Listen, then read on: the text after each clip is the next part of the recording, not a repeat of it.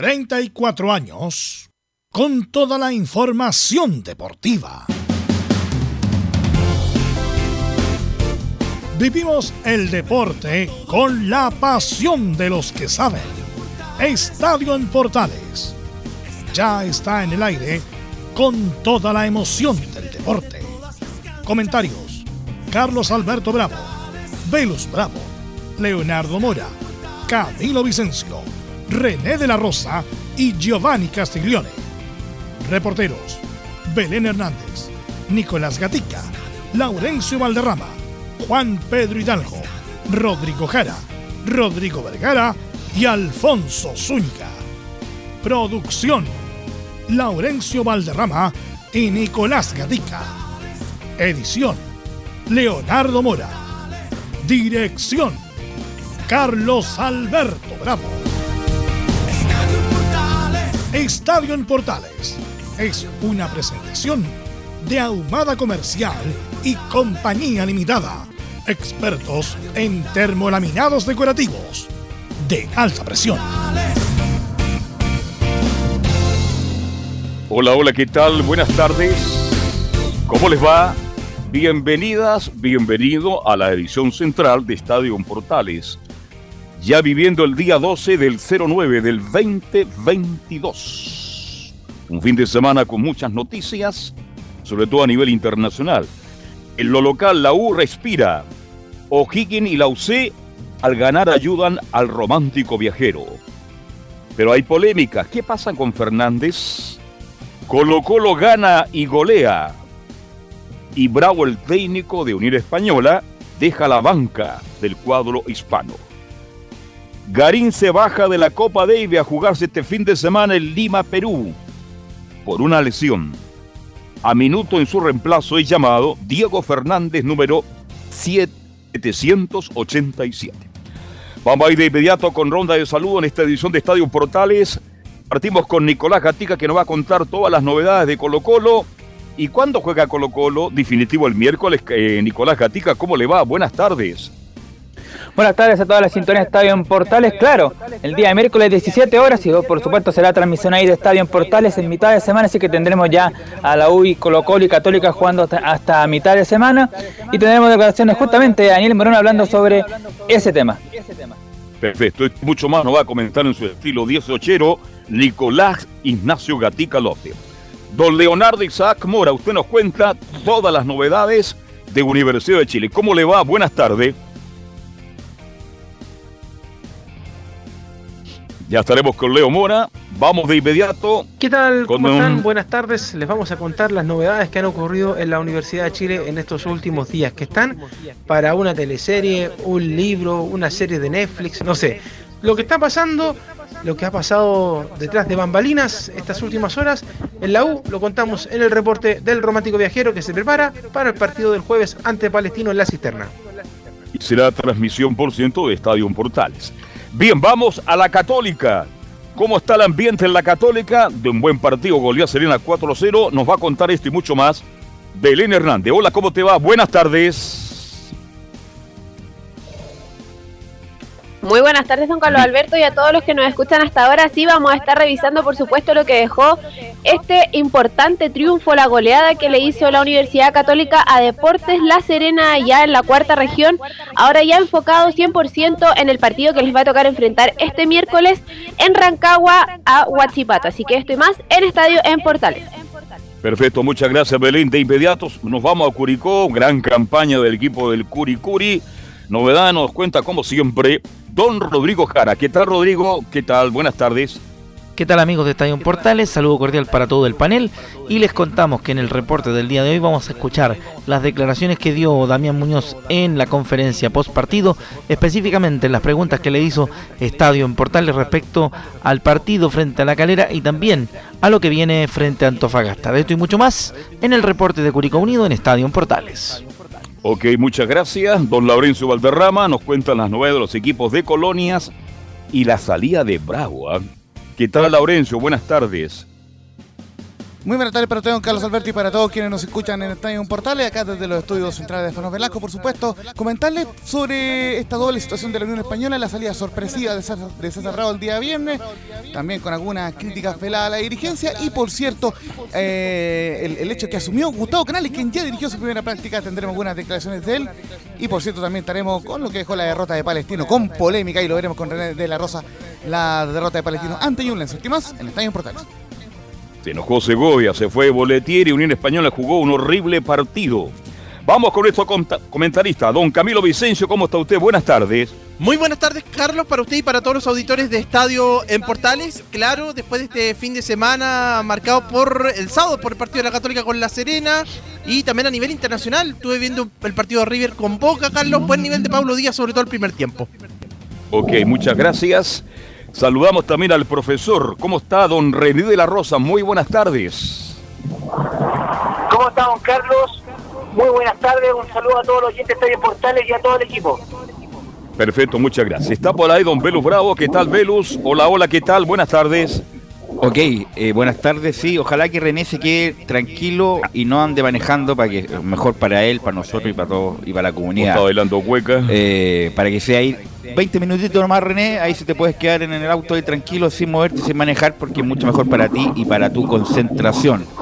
Eh, bueno, voy a, obviamente tenemos las polémicas de la fecha, que no hubo muchas, pero las vamos a analizar obviamente con René. Y como no tenemos mucho tiempo después de los informes, porque pasa muy rápido, me gustaría analizar con todo el equipo lo que pasó con César Bravo, que yo creo que fue de una injusticia, pero abismal con César Bravo. Así que saludamos a Emilio Freises, que está a cargo de la puesta en el aire como todos los días. Lee el resumen informativo con las ganas del 18, Nicolás Gatica. Y comenzamos con el fútbol chileno y la tabla de posiciones de primera tras la fecha 24 que es liderada por Colo Colo con 51 puntos. En el segundo y tercer lugar respectivamente están Curicó y Ñublense con 42 y clasificando a la Libertadores 2023. En Copa Sudamericana están Palestino con 37 puntos, Unión Española 36, Cobresal y O'Higgins ambos con 35 unidades. En zona de descenso primera vez están Deporte La Serena con 21 puntos y Coquimbo Unido con 20. En la primera vez Santiago Wander venció 3-2 a San Felipe y aún sueña con clasificar a la liguilla. En Chinos por el Mundo partimos con Europa y nos vamos a Francia, donde Alexis Sánchez anotó su cuarto gol de la temporada en la victoria del Olympique de Marsella 2-1 ante el Lille como local por la fecha 7 de la Ligue 1. Por su parte, Guillermo Maripán en su partido 100 en Francia marcó de cabeza en el triunfo del Mónaco 2-1 sobre Olympique de Lyon como local. En Polonia, Ángelo Enrique marcó dos goles en el empate del Mietz Letnica 2-2 ante el Corona por la novena fecha de la primera división. El atacante chileno ha marcado cuatro goles en nueve jornadas. En México, Jan Menezes convirtió dos goles en la igualdad del Toluca 2-2 ante Pumas como local por la fecha 14 de la apertura y completa siete goles en el torneo. Volvemos a Europa y seguimos en España donde el Betty de Pellegrini y Claudio Bravo como suplente venció 1-0 a Villarreal como local por la quinta fecha y es tercero con 12 puntos. En tanto, el volante Tomás Alarcón ingresó al minuto 59 en la caída 0-4 del Cádiz ante Barcelona como local para seguir colista con sin, sin, unidades. Mientras Elche con Enzo Rocco solo el primer tiempo y además cometió un penal, cayó 1-4 ante Athletic de Bilbao como local y es penúltimo con un punto. En Italia, Gary Medel fue titular 80 minutos en la primera victoria de la temporada del Boloña 2-1 ante la Fiorentina como local por la sexta fecha de la Serie A. En Brasil, Flamengo con Arturo Vidal hasta el minuto 82 y con Eric Pulgar suplente igualó 1-1 ante Goiás como visita por la jornada 26 del Brasileirao y quedó a 9 puntos del líder Palmeiras. En Argentina, River Plate de Paulo Díaz, que jugó todo el partido, cayó 0-1 en el Superclásico ante Boca como visita por la 18 fecha de la Superliga Argentina. En el tenis, el español Carlos Alcaraz se convirtió en el número uno más joven de la historia de la ATP, con 19 años y 129 días, tras ganarle la final del US Open en 4 sets al noruego Casper.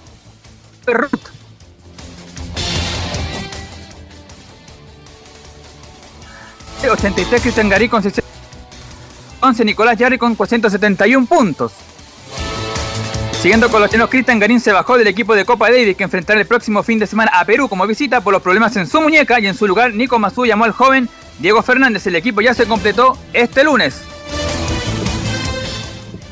Esto y más en Estadio en Portales. En Estadio en Portales revisamos las polémicas de la semana. Junto al ex juez FIFA, René de la Rosa.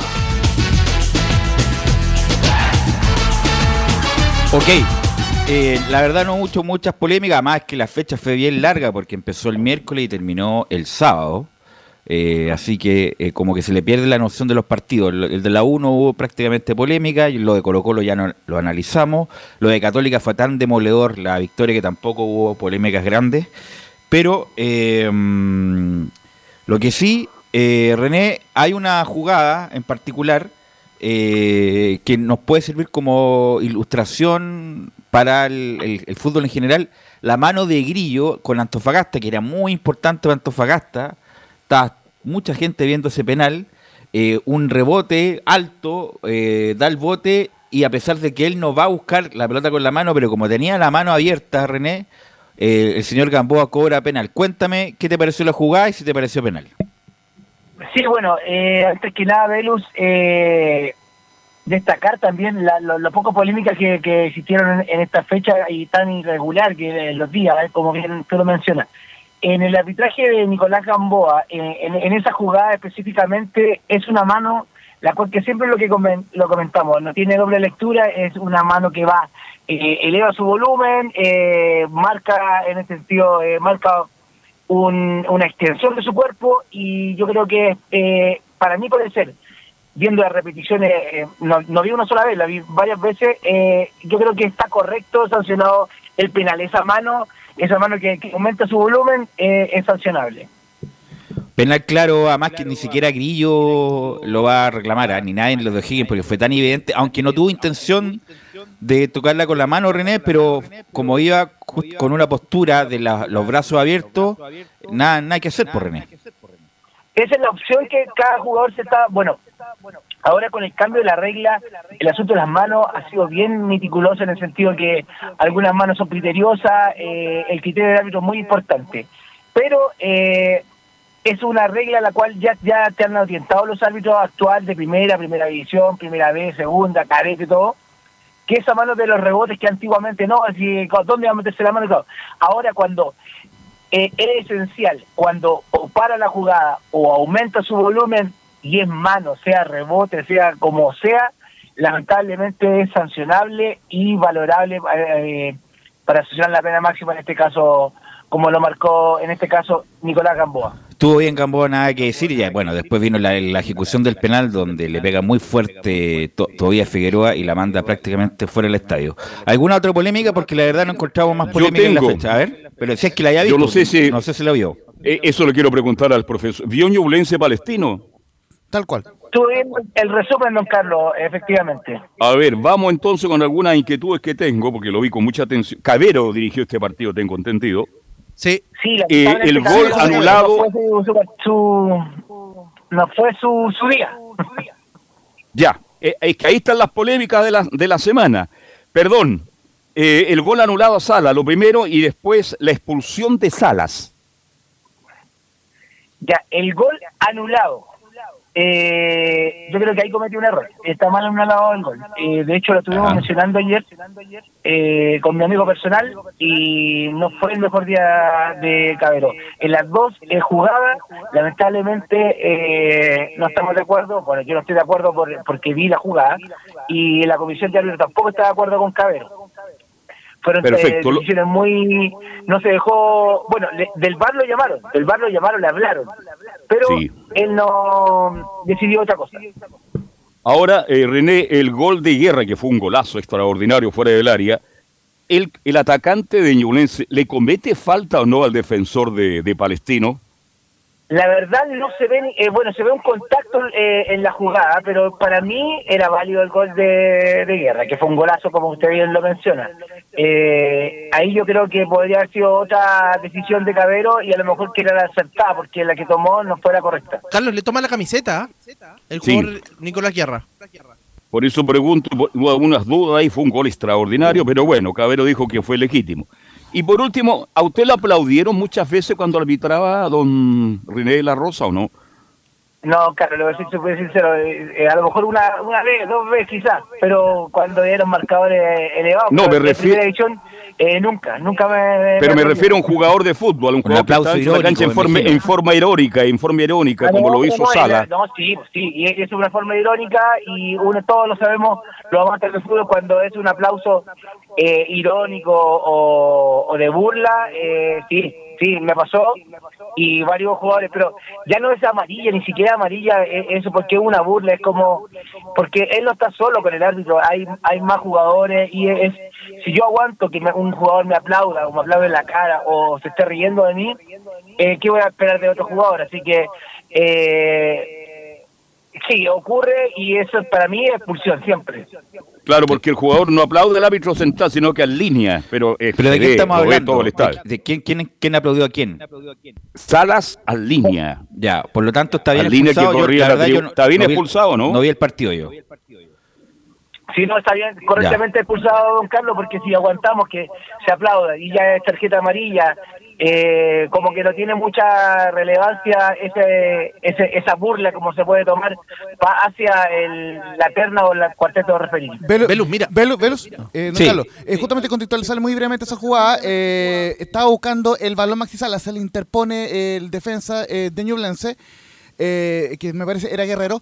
Y eh, claro, el árbitro cobra, cobra falta, eh, Maxi Sala eh, reclama por, por la falta, le ponen amarilla y sigue reclamando y aplaude en línea y ahí le ponen ah, doble, doble, tarjeta. Fue, fue, una, fue una niñería, fue una tontera lo que hizo Maxi Sala, pero claro, en, lo, que, lo que se reclama en Palestino, y, y, esto un poco para contextualizar y, dejarlo más o menos claro, porque también no quiso hablar Costas después del, del partido, fue uno, que el gol, el primer gol se anula por una eh, supuesta falta, que en mi criterio sí, sí, sí fue falta, eh, de, del, del, jugador de, Palestino, o sea, eh, sobre el jugador de Palestino. El, del, jugador de, Palestino sobre el de Ñunes. El punto es que después, en la jugada siguiente, cuando Nico Guerra marca el gol, la gente eh, eh, de, Palestino reclama que a Bizama se le comete falta. En mi criterio hay un jalón de camiseta, pero no sé si eso es interpretable o no. Eso le quería preguntar a René. Y, justamente el Nico Guerra marca un golazo, pero con ese jalón de camiseta previo ante Está bien, pero Laurencio, nos fuimos de la jugada de Sala. Lo, de Sala es, tú lo que grafica, por lo tanto está bien expulsado lo que estás diciendo tú entonces. Sí, sí. Ya. pero quiero añadir una cosa. A ver, dale, Camilo. Que cuando lo expulsan, por ya haber aplaudido, sigue aplaudiendo. Entonces, no sé si a lo mejor el tribunal después ah, puede. Ah, bueno, esto, bueno, lo, esto es, las expulsiones son inmediatas, ¿cierto? No juega con el partido con la U, me imagino, el día mm, jueves. Así que bueno, es una arma importante que pierde Palestino. Y el resto de la jugada, René, ¿qué te, qué te pareció en general lo de guerra, lo que está diciendo eh, Laurencio? Sí, es cierto lo que estaba haciendo, eh, el, el agarrón existe, hay un agarrón el cual existe, pero ahí va el, la evaluación de, en este caso, de Cabello. Eh, como bien mencionando a, la misma jugada anterior del, del aplaudir, eh, ya la sanción está. Eh, no sé si la verdad el Tribunal de Disciplina tiene facultad en este, caso para suspenderlo inmediatamente, porque eso es como están las fechas. Pero la expulsión sí, la expulsión sí. Si fuera suspensión por amarilla, se subroga o se prorroga la fecha siguiente. Pero las expulsiones son inmediatas, René. Ya, perfecto. Eso, es lo que no tenía el conocimiento y, no quería faltar tampoco a la verdad. Pero con un ejemplo no se puede hacer las cosas y yo creo que los jugadores van palpando eso y la idea es que no se vuelva a repetir. Ahora, eh, como usted vio el compacto, no sé si vio la expulsión de Cerezo. ¿Está bien expulsado Cerezo? La verdad, el compacto no salió esa expulsión, don Carlos. Ya, Pero si usted me la comenta, yo, yo la puedo orientar. No, para mí no fue expulsión porque van a luchar la pelota, este, lo pasa a llegar en forma muy de no en ninguna intención. Así se hasta arrodilló ser eso para decirle, profesor, si no cometí falta, no fue con intención. Pero eso ya es criterio de referir como usted no ve la imagen, es difícil a través de la palabra explicar lo que ocurrió. Don Carlos, discúlpeme, me, me, ayudó a, a, memorizar una jugada que fue en la mitad del campo forward, la cual fue correcto, sí. correcto, y lamentablemente fue como, como que quedaron enganchados los jugadores y ahí yo creo que eh, evaluó mal eh, Cabero, evaluó muy mal. Perfecto. Bueno, eh, bueno, solo, insisto, la, la fecha fue irregular porque partió el miércoles, terminó el sábado y como que la gente pierde la noción de los partidos. Pero bueno, ya cerramos lo de las polémicas con René, que eh, en general, entonces, eh, René, mala evaluación, me imagino. Eh, sí, y como bien tú lo, lo mencionas, como fue una, una fecha muy irregular, mencionar también eh, y recordar también a, a- a los oyentes que eh, en este Garay, Garay en el partido de Colo Colo, con, no me estoy yendo para atrás, sino que para eh, graficar más que nada, eh, Colo Colo la Unión, también en la llamada del VAR, porque era un panel muy claro, él estaba en muy buena posición, también eh, le costó también un poquito con su nota y su evaluación, debido a que son penales claros, pero se se soportan mucho en el bar y eso no, no- tampoco le está gustando mucho a la comisión y a- como a todos los amantes del fútbol. Ok. Bueno, yo quisiera hablar de Unión Española y con René también, porque René es hincha confeso de Unión, incluso confesó en un libro que cuando arbitraba era todo para Unión, todo por Unión, sola- solamente tírate, ándate al área y tírate. Y, y René cobra penal para Unión. No, eh, porque bueno, en el grupo que tenemos interno ahí de Estado en Portales, ahí comunicaban que habían sacado a, a- a César Bravo. Le dije, "Pero estás loco, viejo. César Bravo que estabilizó el equipo, le sacaron refuerzo, se tuvo que ir de Santa Laura y, y más encima lo tiene arriba y ya está bien, perdió feo con Colo Colo, pero viejo, ha hecho una muy buena campaña como para merecer eh, la, la continuidad, René. ¿Qué te parece en general la salida de César Bravo? ¿Un poco injusta o está bien según tu opinión de hincha? No, a ver, voy a hablar primero como eh, opinión de hincha, después voy a opinar la, la, de, de fútbol en sí, eh, como, como equipo. Yo creo que es muy mala la salida de, de Bravo a esta instancia, eh, muy eh, relevante lo que tú mencionas, que eh, él llegó, sacó un equipo, lo, man- lo mantuvo, no está en una mala posición, eh, es un golpe anímico, yo creo que al equipo igual fuerte. Eh, y yo creo que es un castigo muy grande y destacar también quién lo asume que lo estuve viendo ahí eh, por la por la prensa que es eh, Gustavo Canales. Gustavo Canales, que me ha tocado también dirigir a mí a la Unión Española él dirige a la sub 20 sub 23 y yo no lo encuentro mal técnico pero lamentablemente siempre eh, son eh, él yo creo que merece me- lo merece el puesto lo puede merecer pero no de esta manera no de esta manera yo creo que va a ser circunstancial eh, este caso pero la salida de Bravo no me parece para nada eh, contribuyente al equipo de Unión Española y menos en esta instancia Carlos Alberto, ¿qué te pareció la salida de Bravo? Mal, muy mal. Es propio de una institución que es manejada por dos o tres personas, partiendo por Segovia, que cuando golpea la mesa es muy dictador, perdone la palabra que usé que es muy fuerte, pero así son las cosas en Unión Española.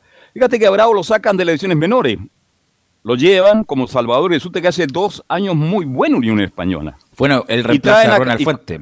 Claro, y traen a Canales que no tienen ninguna experiencia. que- Tremendo Eh, pedazo de don jugador, extraordinario. ¿Ah?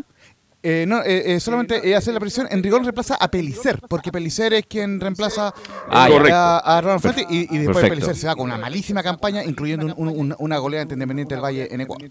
Perfecto, perfecto. Ahora, Laurencio, usted que cubre Unión Española, ¿él sale de Unión? Definitivamente no vuelve a donde estaba antes. Justamente están viendo si es que sigue en la, en la serie menores, porque No, no, pero- porque, no, no, eh, No. porque No, César no, Bravo, es que- en ese no, pero, sentido- en- disculpa, eh, Laurencio, no, no, no es porque invalide tu información, sino que cuando uno ya llega al primer equipo, Claro, está dos años, voy. volver a la división inferior, no, tomo mis cosas y Es un voy retroceso. y, y busco y busco otro destino, Laurencio, eso es lo que quería decir. Mal, mal echado, bravo. Se apresuró Unión Española. Cuidado, que quedan seis partidos muy importantes todavía. Así que se equivocó rotundamente Unión Española. Solamente, Camilo, eh, sí. eh, so- solamente antes de, de- de ir con Camilo, mar- eh, marcarle un par de datos breves. Eh, es cierto, Unión Española está en quinto lugar con 36 puntos.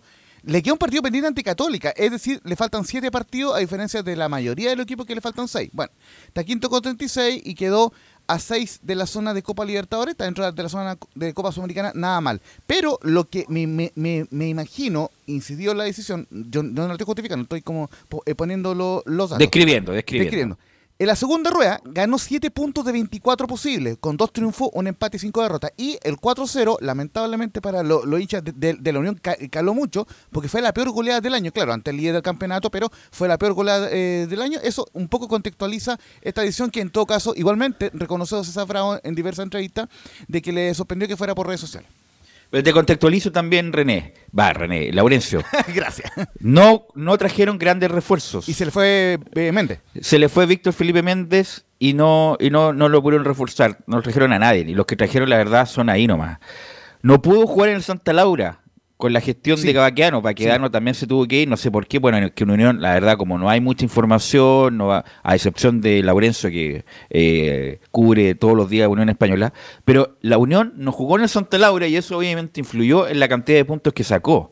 Eh, estableció el equipo, ya está bien, está bien la campaña, sacó 7 de 24 como me indica eh, Laurencio, pero justamente por la campaña buena que había hecho, merecía la continuidad porque obviamente, además está en, clasificación en Copa Internacional, para sacarlo de esa manera es como si fuera colista Camilo y no en ningún caso el, el presente de Bravo en la Unión. Exactamente, estaba quinto en este momento. De hecho, está, la Unión Española peleando Copa Internacional, Copa Sudamericana en este momento. Y está a un punto hecho de, de, Palestina. Todavía tiene la opción de Copa Libertadores. Entonces, eh, es bien, bien extraño lo que sucede siempre con la Unión Española. Hay que recordar que, siempre toman estas decisiones. ¿Te acuerdas que con Ronald Fuentes también estaba, en una buena posición hace Lo sacaron, claro. Y lo sacaron igual de esta forma. No sé qué, qué pensará Segovia, pero no, no, no, no se comparte la decisión insisto, mira, imagínate que lo que pasa con la U, que con, cualquier cosa eh, sacan a un técnico. Imagínate César Bravo, que ha insisto, buena campaña, buena campaña y lo, sacaron de esa manera. Y más encima por redes sociales. Sería un escándalo si es que la U o Colo Colo sacara un técnico por redes sociales y ni siquiera lo notifiquen personalmente. O sea, todavía estaríamos hablando del asunto. Bueno, tú algo me dijiste, René, respecto de canales. La verdad, yo desconozco su, su performance como técnico. ¿Qué antecedentes tienes del, de Canales? Algo no, dijiste, René. Sí, Velus. Eh, bueno, antes de mencionar lo de Canales, eh, destacar eh, de eso de las redes sociales. ahora último, en los últimos años, ya cuando ya ha aparecido tanto Instagram, todo, todo lo que se refiere a redes sociales, yo creo que la peor manera de una persona cuando sale de alguna institución o sea de lo que sea, eh, y sea informado a través de redes sociales, yo creo que es una falta de política, pero cualquier cosa, una falta de respeto hacia la persona. Eh, bueno, y eso demuestra lo que es el fútbol, que uno puede entregar como persona, como estoy hablando por Bravo. Eh, puede entregar todo, hacer todo lo mejor, a lo mejor ha cometido errores, a lo mejor ha tenido aciertos, pero es la peor manera, es súper denigrante, enterarse, o como cualquier cosa, por la prensa, que tú estar vinculado de alguna de una institución, sea la que sea. Eso por una parte. Y por la otra parte, eh, con referente a Canales, tengo la mejor eh, visión. Es un hombre muy criterioso, me tocó dirigir partidos con él eh, en su división, que es la sub-20, sub-23, y ha sido muy criterioso porque me tocó, me recuerdo, con eh, Rodelindo Román me tocó, y vio él cierta violencia de los jugadores de, de Rodelindo y prefirió suspender el partido. Y para mí, yo estaba dirigiéndolo bien. Si había que expulsar a cinco, lo iba a expulsar a cinco. Si había que expulsar a seis, a cero, a todo el equipo. Pero él dijo, no, René, haremos esto porque esto yo quiero a mis jugadores que jueguen, no que se agreden. Así que eso me pareció muy bien y lo destaco porque muy pocos técnicos lo hacen. Oye, René, cuando terminemos acá la conversación, atento al Twitter de Radio Portales porque ahí te vas a enterar de una noticia que a lo mejor no te va a parecer muy muy buena. Así que atento al, Twitter de Radio Portales. Pero mala señal. Viaje a Qatar. No, ahí se da por terminado, no, tu participación, no. Eh, bueno, lo, canal, insisto, como René tiene más conocimiento de él, obviamente como si hace la mitad de lo que hizo como jugador, va a ser un muy buen técnico. Él habrá estudiado en el INEAF, Laurencio, ¿no?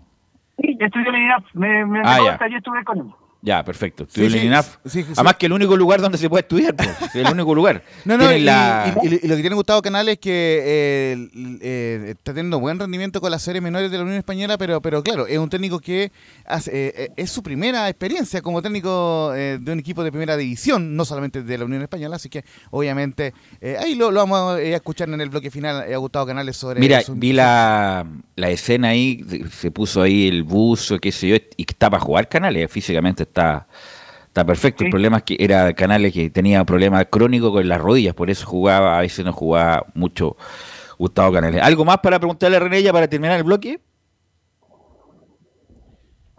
No, no, ok. No, no, no, solamente que tenga un buen fin de que lo pase muy bien nomás. ¿Usted se queda en Santiago o se va fuera de Santiago, René, para las fiestas patrias? Le voy a ser súper sincero a todo el equipo y a todos los oyentes, eh, todavía no tengo ningún panorama. Ningún panorama. Yo creo que de aquí a mañana sale, de aquí a mañana sale. O sea, está, está botella, como se dice. ¿Y usted va a ir la cueca, René, o no?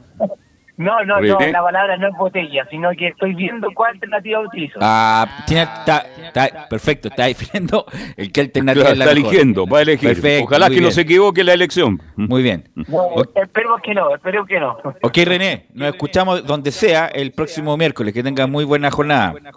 Que estén muy bien. Un saludo a todos los oyentes de Estadio Portales y a todo el equipo. Buenas tardes. Ok, gracias René. Vamos a ir a la pausa y volvemos con la Católica, que ganó en forma con autoridad a la Serena, todo eso a la vuelta.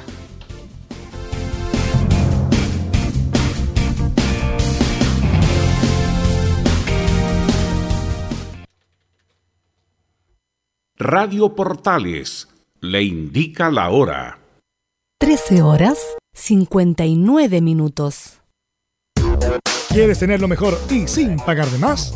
Las mejores series de televisión, los mejores eventos deportivos, equipo transportable, películas y series 24/7. Transforma tu TV a Smart TV. Llama al 973-718989. Twitter arroba panchops. Visita www.radiosport.cl, el sitio web de la Deportiva de Chile. Programas, noticias, entrevistas y reportajes, podcast, radio online y mucho más.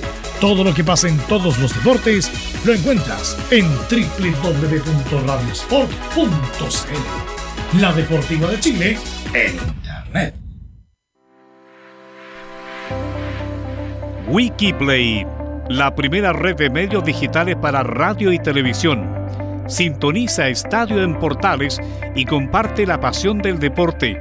Relatos, análisis, comentarios. Wikiplay, voz e imagen digital. Conecta, difunde, comparte. Descarga la app en Play Store. Termolaminados de León. Tecnología alemana de última generación. Casa Matriz, Avenida La Serena 776, Recoleta. Fono 22 622 5676. Termolaminados de León. Desde todo Chile. Desde todo Chile. Y para todo Chile. Y para todo Chile. Portales Digital está en todas partes. www.radioportales.cl Entre Marco Grande y Marco Chico, media vuelta y vuelta completa. Escuchas Estadio en Portales en su edición central. La primera de Chile, uniendo al país de norte a sur.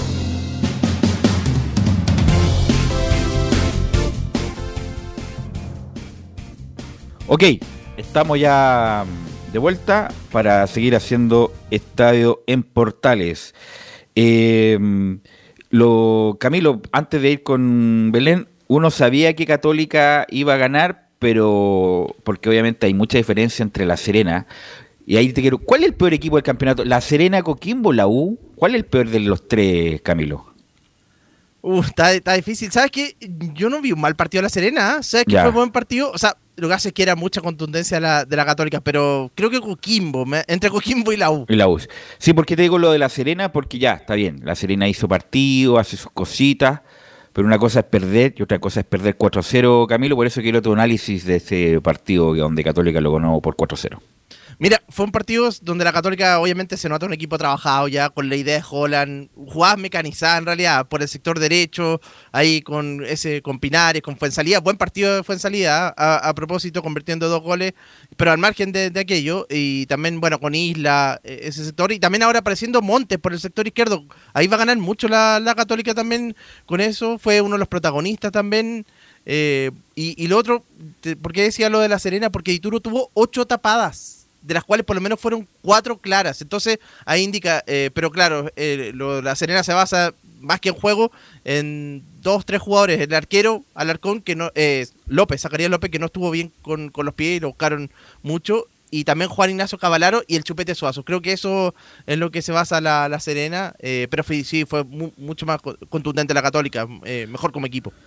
Bueno, Belén, ¿cuáles son la- el lado B justamente de este resultado? Belén Hernández, muy buenas tardes. Sí, Velus, como bien lo detallaba Camilo, eh, bueno, Universidad Católica hace mucho tiempo que no, que no ganaba por por una diferencia tan mayor, tan amplia, por 4 a 0, había ganado, bueno, en el clásico ante Universidad de Chile por 3 a 0, también había derrotado a, las, a, Unión La Calera por 3 a 0 por el mismo marcador, pero por 4 a 0 no se ha dado allá hace, hace varias temporadas. Había marcado cuatro goles, pero mantener el arco en cero no se había dado ya hace, hace bastante, lo que es un golpe anímico importante para los cruzados, es lo que los, los objetivos que, que se han planteado también Em, eh, cuando, cuando el técnico Holland asumió en la banca, ya lo hemos dicho en reiteradas ocasiones, en reiteradas oportunidades, que claro, la, Universidad Católica lo que busca es subir en lo que más se puede en la tabla de posiciones en el Campeonato Nacional y claro, en la Copa Chile vencer em, a su bueno a su, a su rival que tiene enfrente ahora que es Universidad de Chile y así poder obtener un cupo a la semifinal y una posible final para poder quedarse con, con este torneo que hace ya bastante años que no, no lo consigue. Y en cuanto al partido también, claro, lo, mencionaba Camilo, por el sector izquierdo Clemente Montes viene de dos partidos consecutivos anotando, marcó ante Universidad de Chile, ahí se ganó la, la titularidad para este partido que disputaron frente a La Serena, volvió a marcar, ya tiene, está teniendo la confianza que necesitaba y también por el sector izquierdo luego de haber perdido a a Diego Valencia, que, claro, estaba la incógnita de quién iba a ser el reemplazante, quién iba a ocupar ese puesto y además de sumar minutos sub-21, también gana eh, con fútbol por, por, ese sector y también tiene a, a Gonzalo Tapia que también ingresó eh, unos minutos en reemplazo de, de Clemente Montes. Ha perdido un poco la confianza Gonzalo Tapia, pero, eh, pero sin duda que, claro, es los dos juveniles que, que tiene eh, Universidad Católica le están dando, le están dando lo que necesita y el técnico eh, también lo, lo, ha mencionado, lo ha dejado en claro y también el jugador Clemente Montes que, que después de esa lesión larga que tuvo, que incluso tuvo que ser operado, mencionaba que eh, se em, tomó esta, esta lesión para, para ser un poco más profesional ahora cuando, cuando ya volvió a, a disputar eh, bueno, a, volver con el equipo y también a, disputar partidos, sumaba algunos minutos de, de su, em, en los segundos tiempos, pero ahora ya que, está agarrando la titularidad, le está dando la confianza al técnico Holland. Y vamos a pasar a escuchar de inmediato las declaraciones de, de Clemente, porque en la señal oficial habló y conversó luego, bueno, de haber marcado el, primer tanto, abrió el, marcador. Bueno, vamos a recordar a propósito los, goles. Clemente Monte el 1 a 0, el 2 a 0 José Pedro fue en salida, 3 a 0 Fernando Sampedri, que es el, actual goleador, sigue siendo el número uno en la tabla de, de goleadores de lo que va del campeonato con 15 anotaciones.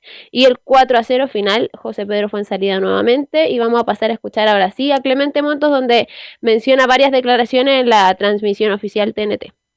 Sí, me, tocó de no hacer un gol y de cabeza también, así que está bueno venir acá, está bueno. Eh, sí, bueno, me tocó eh, estar un buen tiempo tratando de recuperarme sin operarme y me costó.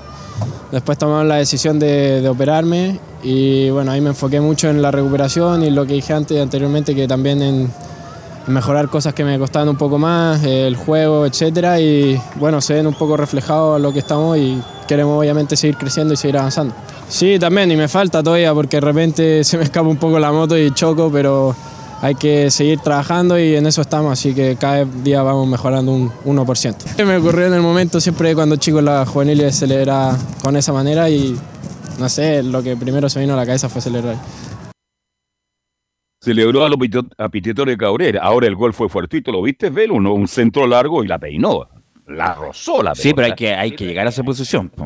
Hay que llegar a esa pero posición. Tampoco, digamos, fue un gol extraordinario, por favor. No, pero hay ah, En Chile a veces inflamos mucho los jugadores, cuidado con eso. ¿ah? Sí, pero tampoco hay. Para mí, el gran gol de la tarde fue el de San Pedri, que ahí mostró toda su calidad en, en espacio reducido, Velo, área chica hizo una especie de tijera extraordinaria. Sí, pero no, a no demeritar el gol de Montes. ¿Por qué?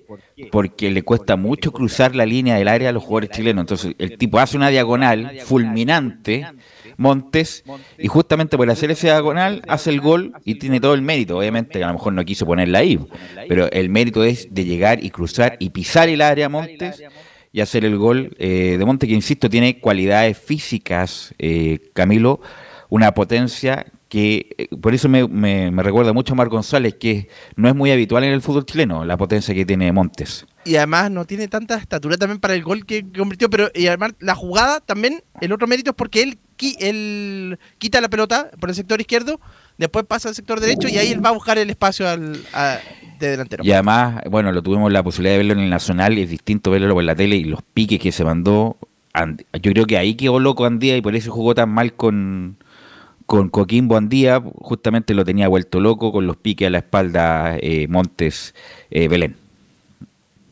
Vamos a escuchar la declaración, el análisis más bien del técnico Holland, donde menciona las sensaciones que jugamos pasajes de muy buen fútbol. La sensación es, que jugamos pasajes de muy buen fútbol, que fuimos contundentes y que creo yo que, bueno, como, como, decía recién a otro colega tuyo, siempre hay muchas cosas para seguir corrigiendo y hay que seguir en el mismo camino de humildad, de trabajo con todo el plantel y, seguir creciendo como equipo, que ese fue el desafío de tratar de terminar lo más alto posible en ambos campeonatos y, y ir reestructurando y estructurando un equipo para el futuro del club.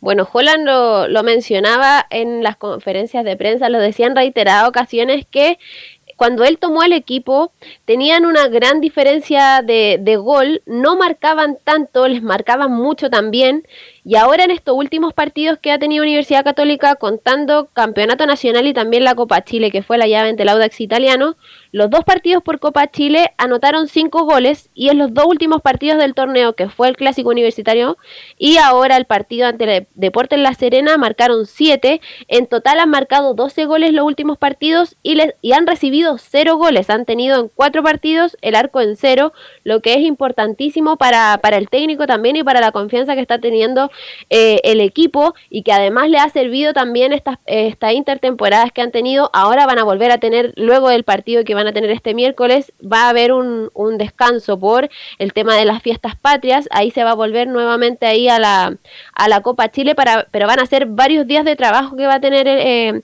el técnico Holland al mando del plantel y también le ha servido para eh, recuperar a los jugadores que tenía lesionados. Ahora, bueno, ahora tiene a Nicolás Peranich, a Yamil Azad, Germán Lanaro y a Daniel, em, Daniel González, que son jugadores que quedaron al margen del, partido ante Deportes La Serena, pero estos días, estas semanas les va a servir bastante para poder recuperar estos jugadores. Y en cuanto al equipo, a lo que ha crecido, se refirió también al técnico en la conferencia de prensa y menciona el equipo va creciendo, pero todavía estamos lejos de lo que el equipo puede dar. Creo que el equipo va mostrando señales de crecimiento, pero tenemos que seguir trabajando duro porque creo yo que siempre pensamos que lo primero que teníamos que lograr era despegarnos del fondo de la tabla de posiciones, eh, lo segundo era tratar de acceder a las copas y hacer una buena Copa Chile. Entonces, para todos esos objetivos que nosotros teníamos, creo que, hay que, que, seguir esforzándose, hay que seguir trabajando duro, no hay que desenfocarse y saber que estamos construyendo un equipo, que, va, que el proceso va bien, que yo juzgo que, vamos evolucionando y vamos creciendo, pero que todavía estamos muy lejos de lo que el equipo puede dar. Entonces, ojalá que podamos acercarnos a ese nivel este, progresivamente como lo estamos haciendo, firme como lo estamos haciendo, porque eso se va a ver reflejado en los resultados que queremos lograr. A lo otro que se refirió también en conferencias, habló de, bueno, del crecimiento de varios jugadores porque el crecimiento está siendo colectivo en el tema futbolístico, pero también en las individualidades. Ah, bueno, Clemente Montes es uno, José Pedro fue en salida, Mauricio Isla, que eh, salieron reemplazados por el tema de que tienen poquitos, eh, poquitos días para, para poder prepararse para el próximo rival que les va a tocar este miércoles. Y les dio la chance de jugar a Raimundo Rebolledo, a Tomás Astaburuaga también, bueno, a Gonzalo Tapia. Entró Fabián Orellana también a sumar algunos minutos. Y em, eh, hay, hay, un crecimiento individual y también destacó a, bueno, destacó a Gary Kajelmacher, destacó también a José Pedro Fuensalida y el tema de, de su probable, posible retiro que eh, se da por prácticamente confirmado que se va a retirar del fútbol chileno y de Universidad Católica, pero no así del fútbol. Pero también mencionó y destacó a Matías Dituro, que así también lo comentaba Camilo, tuvo unas tapadas tremendas de, en lo que fue el partido, llegó eh, en varias ocasiones concretas de Deportes La Serena, pero Matías Dituro estuvo muy firme y le da esa confianza que necesitaba el equipo también. Y vamos a escuchar esa última declaración del técnico donde menciona Matías demuestra una calidad de arquero europeo. Tenemos eh, el puesto de portero muy bien cubierto, este, no solamente por Matías, sino también por, por Sebastián, por Nicolás, por Guillermo, que también es un arquero joven que tiene mucha proyección, pero claramente Matías ha demostrado a nivel europeo que, que juega en una de las ligas más grandes del mundo y lo hizo con total autoridad. Entonces, tener un futbolista de esa experiencia este, para nosotros es también muy importante para todo el, el equipo y el grupo de trabajo. Ya para ir cerrando el informe de Universidad Católica con estos tres puntos que consiguió allá en la cuarta región, Universidad Católica continúa en la décima posición, pero con 33 puntos. El antecede solamente Everton, que también tiene la misma cantidad de puntos, el Audax Italiano, que tiene 34, y en la séptima posición, que ahí, eh, ahí ingresan a la clasificación a la Copa Sudamericana, que tiene 35, así que tiene está a dos puntos de, de la clasificación a Copa Sudamericana, que es su próximo objetivo. O sea, es su objetivo más eh, a corto plazo, bien digo, porque si, si se puede dar la chance a Copa Libertadores, obviamente que, que que es lo que, lo que más lejos puedan, puedan alcanzar y llegar en la tabla de posiciones. Y recordar también que el próximo desafío que va a tener los, van a tener los cruzados va a ser este miércoles a las 20.30 horas en el Estadio El Teniente, donde Universidad Católica va a ser local, frente a Huachipato. Ok, gracias Belén. Buenas tardes. Belus. Sí. Sí, muy tarde, o sea, la, llegada de Juan claro, le costó, mm, eh, encontró, le costó encontrar el equipo, y pero si, si hubiera sido un par de fechas antes de la primera rueda, quizás podría estar peleando el campeonato por, por el nivel que está mostrando de juego ahora. Sí, hubo un, periodo cuando asumió Holland que perdió como dos o tres, empató varios y ahí perdió la chance de ya de pelear el campeonato. Insisto, a Católica le va a sobrar para Sudamericana, vamos a ver si le, le alcanza para Libertadores. También tiene la Copa Chile pero el título, insisto, está muy lejos de, de eso. Así que, mm, bueno, ahí, perdió el campeonato o la opción del, del, del, pentacampeonato la Universidad Católica. Vamos a cambiar de equipo, vamos a cambiar de club en una realidad totalmente distinta, que es la U de Chile, y vamos a escuchar justamente el informe de don Leonardo Mora, porque en la U sí que han pasado cosas, así que lo escuchamos y lo comentamos a la vuelta. ¿Cómo están? Buena jornada y no así para la Universidad de Chile, ¿eh? que ya la historia de lo que pasa en el Romántico Viajero está para una teleserie o un reality o un programa de farándula, porque se siguen desclasificando cosas de lo que había ocurrido en la era de Diego López, ¿eh? técnico que ya abandonó el país, de hecho, y la banca de la Universidad de Chile. Bueno, la era López comenzó en algún momento con pura ilusión y buenas energías de cara a lo que venía, el partido con General Velázquez, que fue su debut en Copa Chile, y ya después en el torneo local. Bueno, contemos un poquito de lo que pasó ahí, porque insisto, las historias que están pasando en el camarín de la U dan para farándula. De hecho, hubo jugadores que reaccionaron tras algunas publicaciones que aparecieron durante este fin de semana. Pues la U, que había clasificado en ese momento, como dijimos, en el debut de Diego López en la banca de la U en la Copa Chile, avanzó ante un equipo de la segunda profesional del fútbol chileno y quería celebrarlo pidiendo comida chatarra por medio de la nutricionista del club para celebrar. Pero cuando el recién llegado cuerpo técnico se enteró, pusieron el grito en el cielo, dijeron que no. Y eso no le gustó para nada a algunos jugadores exigió a los pupilos que comieran carbohidratos y eso no les pareció en lo absoluto. Después, tras vencer 2 a 1 a la calera, volvió a suceder la misma situación. En las dos circunstancias, el alimento terminó repartido entre personal de seguridad de la Universidad de Chile. El reporte advierte que en agosto estuvo lejos de ser un mes tranquilo para la U, ya que los turnos dobles de entrenamiento comenzaron a traer problemas. Dos días a la semana los jugadores de la U tenían que entrenar en doble jornada, algo que a los referentes del plantel no les gustó y pidieron reducirlo a uno y con ventanas de tiempo prolongadas. Obviamente el cuerpo técnico de López se lo negó y continuaron con lo que ya tenían planificado desde su paso por el fútbol europeo. doble jornada con turnos cortos, almuerzo, descanso en el CDA. Pero como los futbolistas querían ir a almorzar a sus casas y volver después, todo se fue cortando. Tanto así llegó la situación que en una de las dobles jornadas tuvo que ser interrumpida porque algunos jugadores se encontraban haciendo un asado antes de caer goleados 3 a 0 ante la Católica, que recordemos que esa situación la comentó el colega Marcelo Díaz y finalmente el colega del canal oficial TNT Sport salió del Centro Deportivo Azul donde hacía los reportes, lo hacía siempre en la cancha de Leonel Sánchez y al final volvió al portón. Un entrenamiento sin jugadores citados al microciclo de la sub-20 de La Roja produjo un cambio de planificación que generó una nueva molestia de López, para el clásico universitario se planificó de una manera y antes del partido habían algunos de esos juveniles citados que sí estaban en la oncena titular. Y otra vez parte del plantel se molestó porque pensaban que sería del inicio, a lo que se suma que un importante jugador del plantel terminó fuera de la práctica porque daba indicaciones contrarias a las del técnico Charrúa, algo que generó la ira de López cuando se percató.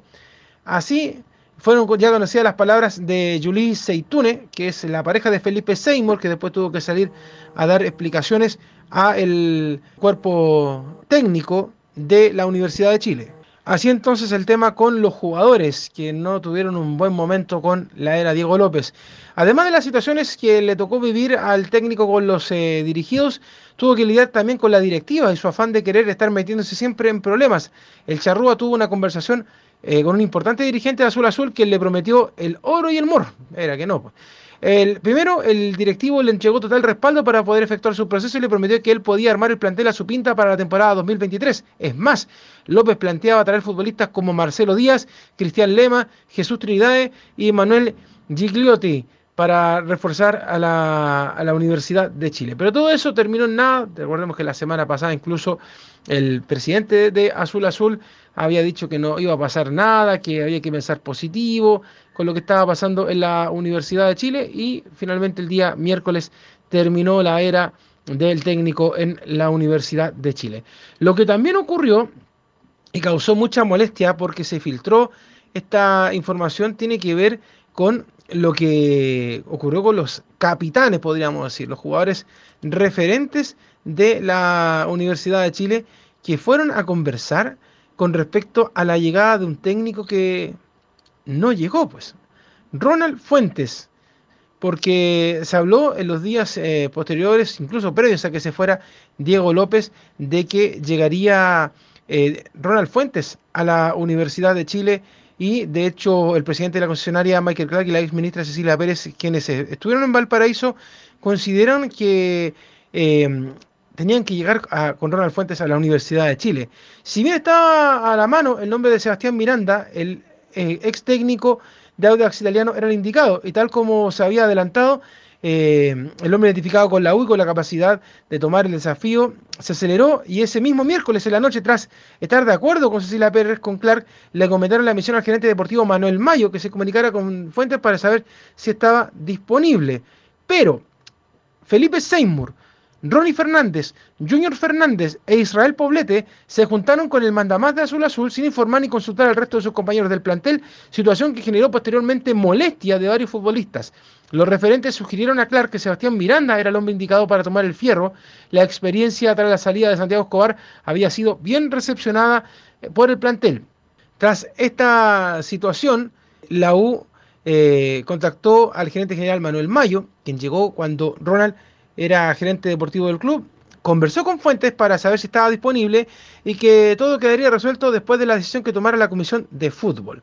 El viernes, Sebastián Miranda se hizo cargo del entrenamiento. El ayudante de Diego López no estaba muy convencido al principio de aceptar. Recordemos que yo le había dicho que él no quería tomar nuevamente el primer equipo, no estaban sus planes. Y el plan inicial para la llegada de Fuentes era que después del duelo con Palestino tomaría el mando. Ahí tendría un par de días para conocer al plantel y comenzar el plan salvación. Pero entre medio tenía los partidos de Copa Chile, instancia donde ocuparía jugadores que no habían tenido muchos minutos. Finalmente se cayó esta negociación, no hubo consenso por el nombre de Fuentes y todo quedó definido para el sábado.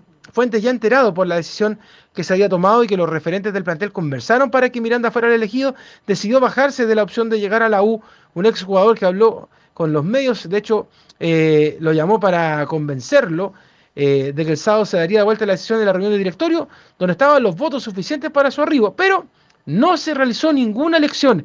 El gerente deportivo comunicó que producto de una infiltración de una persona que estaba al tanto de la votación que se realizaría en la Comisión Fútbol, Fuentes se había bajado. Así que quedó establecido que Sebastián Miranda es el encargado de dirigir al equipo azul, al menos hasta el partido del jueves con Palestino, pero dejando abierta la posibilidad de que tras ese partido pueda llegar otro entrenador. Vamos a ver finalmente qué va a pasar si es que pueda llegar hay un nombre que está sonando que es Pablo Vitamina Sánchez, sino Sebastián Miranda hasta el fin de la temporada. Por eso le digo que esto era para hacer una teleserie, un libro, una, una novela, alguna serie de Netflix de conspiraciones y cosas varias.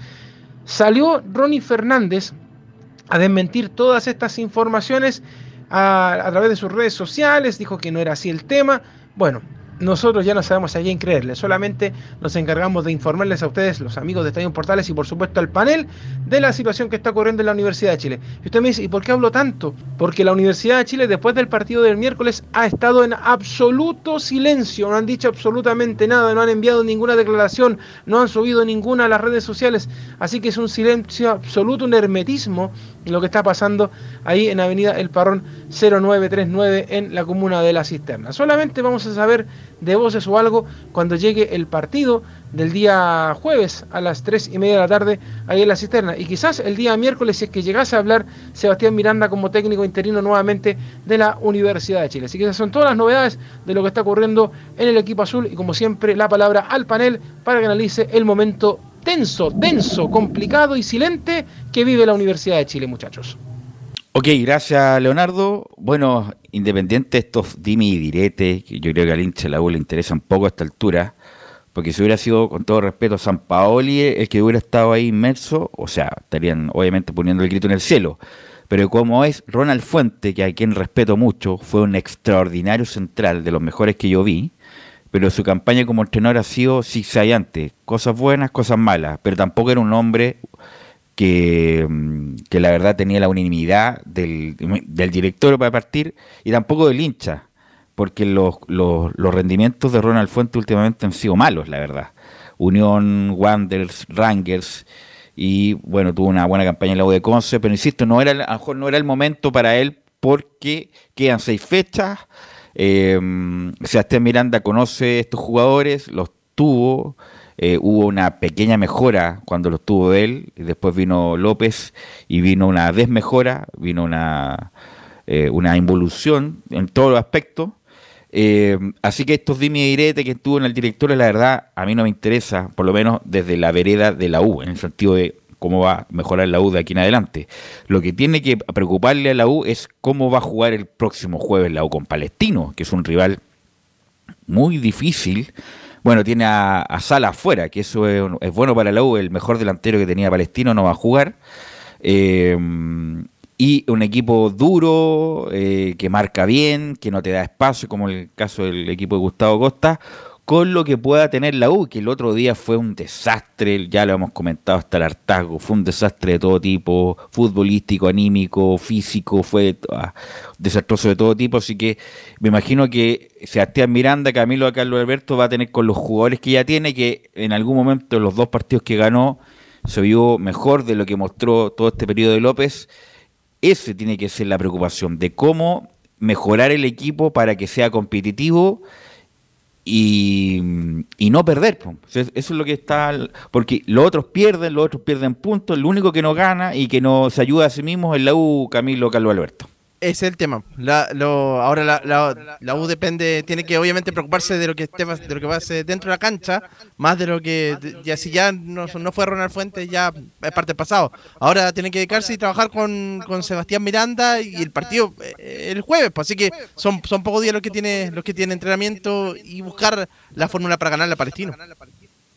No, yo escuché el relato de, de Leonardo con mucha atención y es producto de lo que es la U en este minuto Perdóname, Velo, pero si cuatro destacados jugadores van a hablar con el señor Clark y le dicen que Fuente no puede llegar, pero eso manda? por eso te digo que sale Ronnie Fernández, dice que eso es mentira. Es mentira eso. Entonces, eh, una cosa es del, de la cuestión periodística. Si alguien me dice que es verdad, obviamente con el secreto profesional, ¿sabes que es verdad esto? Esto, esto fue, bueno, Si fuera verdad, Hay una falta yo- de profesionalismo. Yo agarro a estos Si es jugadores así, y lo echo mañana mismo, porque ellos no, tienen evidente. que, ellos no tienen que opinar, si ellos son funcionarios del club y ellos tienen que ponerse a disposición para Correcto. lo que diga el club.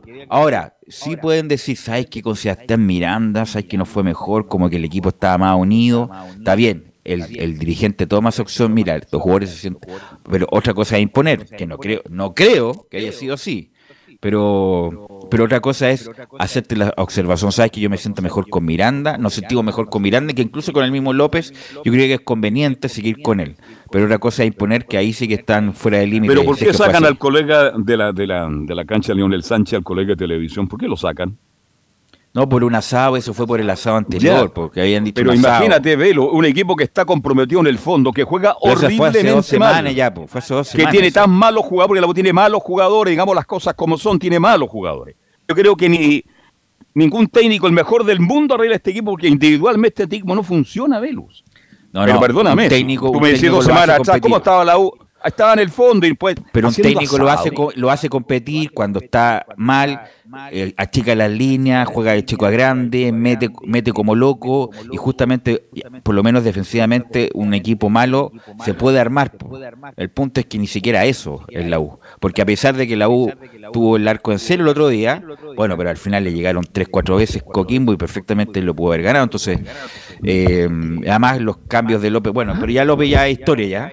Eh, el punto es que lo que se tiene que preocupar la U ahora es de armar el mejor equipo posible para competirle a Palestino el próximo jueves. Bien, mire, pero cuando se escuchan tantas cosas, yo no le creo, yo no soy testigo de lo que he, he- he escuchado con atención, pero están pasando muchas cosas extradeportivas en la U que eso también de una u otra manera perjudican al plantel.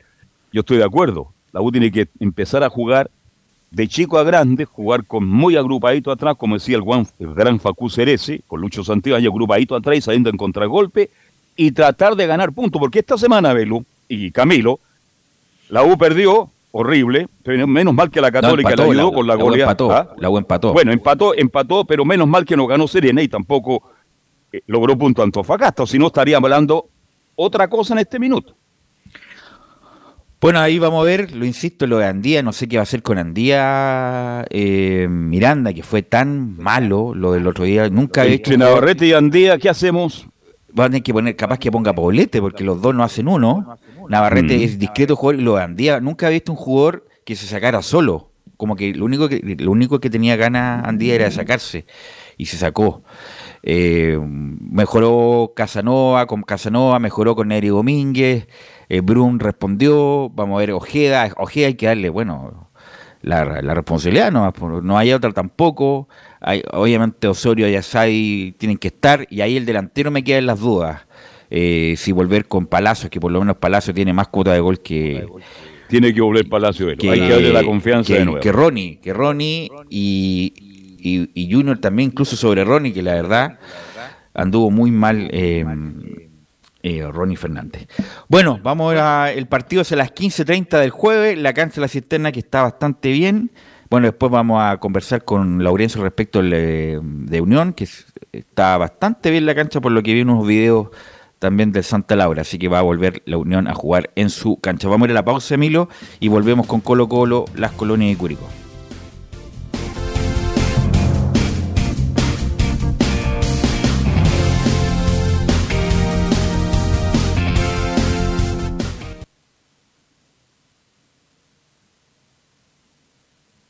Radio Portales le indica la hora.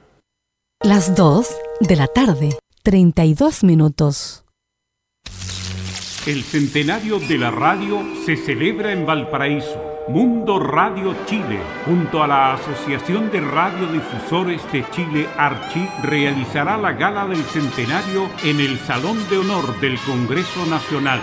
Recordaremos a los hombres y mujeres que han construido la historia de la radio en nuestra región. Reconoceremos en distintas categorías a profesionales que se desempeñan en diversas áreas de la radiodifusión. Invitamos a la comunidad regional y nacional a acompañarnos a través de las señales digitales de UCB Televisión en todo Chile, en YouTube, Claneme TV Streaming y la red de emisoras amigas en todo nuestro país. Gala Centenario de la Radio, miércoles 21 de septiembre a partir de las 15.30 horas. Colaboran UCV Televisión, Radio Festival, Radio Valparaíso, Radio Portales, Radio UCV FM, Sucre Producciones. Realiza Claneme. Lleva al siguiente nivel tus eventos, ceremonias conciertos y potenciando tu audiencia con DS Medios. Servicio de transmisión de TV en circuito cerrado y vía live streaming HD. Tecnología de punta y un equipo profesional nos permiten realizar transmisiones sin cortes y con la más alta calidad. Cotiza ya ingresando a www.dsmedios.cl. Visita www.radiosport.cl el sitio web de la Deportiva de Chile. Programas, noticias, entrevistas y reportajes, podcast, radio online y mucho más. Todo lo que pasa en todos los deportes lo encuentras en www.radiosport.cl. La Deportiva de Chile en Internet. Wikiplay, la primera red de medios digitales para radio y televisión Sintoniza Estadio en Portales y comparte la pasión del deporte. Relatos, análisis, comentarios. Wikiplay. Voz e imagen digital. Conecta, difunde, comparte. Descarga la app en Play Store. Comercial IAC y Compañía Limitada. La mejor calidad mundial en laminados decorativos. Comercial IAC y Compañía Limitada es Pertec en Chile, San Ignacio 1010, Santa Rosa 1779, Avenida Mata 446 y Portugal 501. Comercial IAC y Compañía Limitada es Pertec en Chile.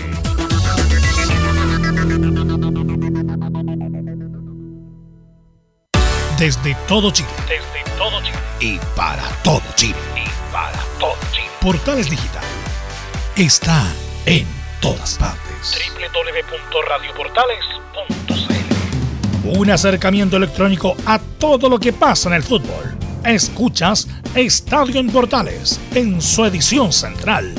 La primera de Chile, uniendo al país de norte a sur. Ok, eh, bueno, la parte alta no hay mucha discusión, la verdad. Colo Colo está contando en qué fecha podría ser campeón si es que se dan algunos resultados y obviamente no va a ser la última fecha, sino que va a ser mucho antes, Nicolás Gatica. Sí, exactamente. Ya tendremos la palabra luego del técnico Gustavo Quintero que habla sobre justamente eso, como la, ha sido la campaña de esta temporada 2022 y la confianza que hay justamente para el buen año que se ha hecho y poder coronarlo, ¿por qué no? Con el título a fin de año, algo que no pasa, recordemos, desde el año 2017, justamente ahí en el torneo de transición, cuando el técnico era Pablo Guede. Obviamente vamos a partir por, por orden, porque el día sábado, eh, de hecho, vamos a tener la palabra de Daniel Morón, el gerente deportivo, eh, reclamando justamente cuando se había dado a conocer la noticia de que el partido primero se iba a suspender, después se supo que se reprograma, pero primero se iba a suspender.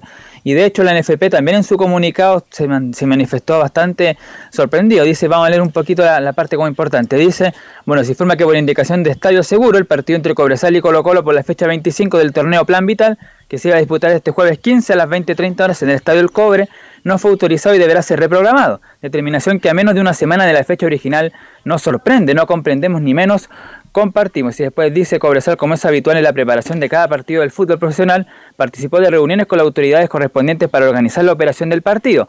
El martes 6 de septiembre el club recibió la confirmación de la delegación presidencial provincial de Chañaral que el cotejo que sería sin presencia de hinchas visitantes se disputaría en la fecha y hora anunciada. Así que se sorprendió obviamente y todo eso, pero después obviamente ya la, la NFP reprogramó el partido para el día miércoles a las eh, 17 horas ahí en el campamento minero. Pero justamente vamos a escuchar la palabra, la reacción que tuvo ahí el, el gerente deportivo eh, de Colo Colo, José Daniel Morón, y lo escuchamos acá en Estadio en Portal. La suspensión del partido contra Cobresal es algo que no tiene explicación lógica, dado que esta programación estaba hecha ya hace mucho tiempo atrás. Eh, nosotros tuvimos que contratar eh, un charter para viajar en el mismo día y poder jugar eh, en, ese mismo día. Ah, es más, nosotros hasta flexibilizamos ante una solicitud de la autoridad en poder eh, jugar el partido mucho más temprano. Tuvimos, dijimos que sí, que no había ningún problema, que podíamos jugar dos horas y media antes.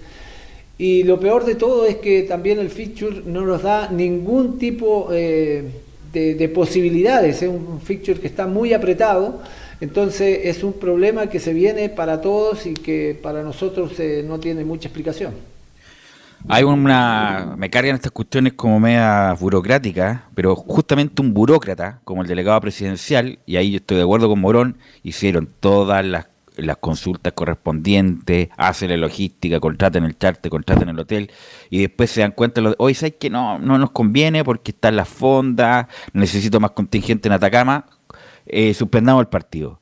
Y justamente todo lo anterior lo borró aquí con el codo. Hay, mucha arbitrariedad, Camilo, sobre todo en el fútbol, no solamente con Colo Colo y la U, respecto de las programaciones, y, y esto deciden prácticamente a, ¿qué? a días del partido. Entonces, menos mal que tuvieron que ponerse de acuerdo para el día anterior, pero hay mucha arbitrariedad de los delegados presidenciales y ejemplos hay varios, Camilo. Y de hecho el 16 de agosto se había ya justamente eh, se había acordado que, podía jugarse el partido, entonces no veo qué puede cambiar a, horas de a días de, este, de este compromiso, pero sí, mucho no sucedió cuando recién, ¿te acuerdas cuando recién asumió el gobierno? Que con la con la, U, que iba a jugar también allá en Quillota. Juan Quillota justamente asumió lo primero que hizo el delegado presidencial, que no me recuerdo el nombre, justamente a las tres horas fue a suspender el partido cosa que estaba ya autorizado por el delegado presidencial del gobierno anterior. Pero bueno, así nomás es la cosa y bueno, por, por lo menos Colo Colo va a jugar sin ningún problema este próximo miércoles, Nicolás. Y de hecho la gente se preguntaba, o el mismo en Colo Colo, qué iba a pasar, por ejemplo, con el caso de Leonardo Gil, porque si el partido se reprogramaba después, cuando iba a cumplir la fecha de castigo, cuando fue expulsado en el duelo ante la Unión Española, tendría que haber sido justamente ante la Católica, y después de haber quedado mucho más adelante frente a Cobresal y otros partidos, pero en definitiva, claro, como se va a jugar finalmente el miércoles a las 17 horas, el Gil, justamente el Colo Gil va a cumplir ese partido de suspensión, y ahí podría estar justamente eh, volver César Fuente, hacer la contención ahí junto con eh, Vicente Pizarro, y otros jugadores más que. Ah, y Esteban Pávez, esos serían justamente los que estarían ahí. Pero hay que ver porque más o menos similares. Está Pavés ahí y Fuente y Pizarro tendría que ser uno de los dos. Costa más, más retrasado. Bueno, ahí tendrá que ver el técnico Gustavo Quintero cómo lo va a hacer. Y finalmente, claro.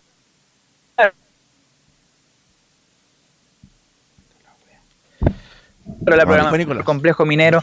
Vamos a tener que crear el informe también, Nicolás. y se, se devolverán una vez eh, terminado el partido, Colo Colo viaja el mismo día, miércoles al partido frente a Cobresal, digamos en la mañana, lo juega y después eh, que termina el compromiso a la hora después, digámoslo, eh, se va a, se vuelve a Santiago.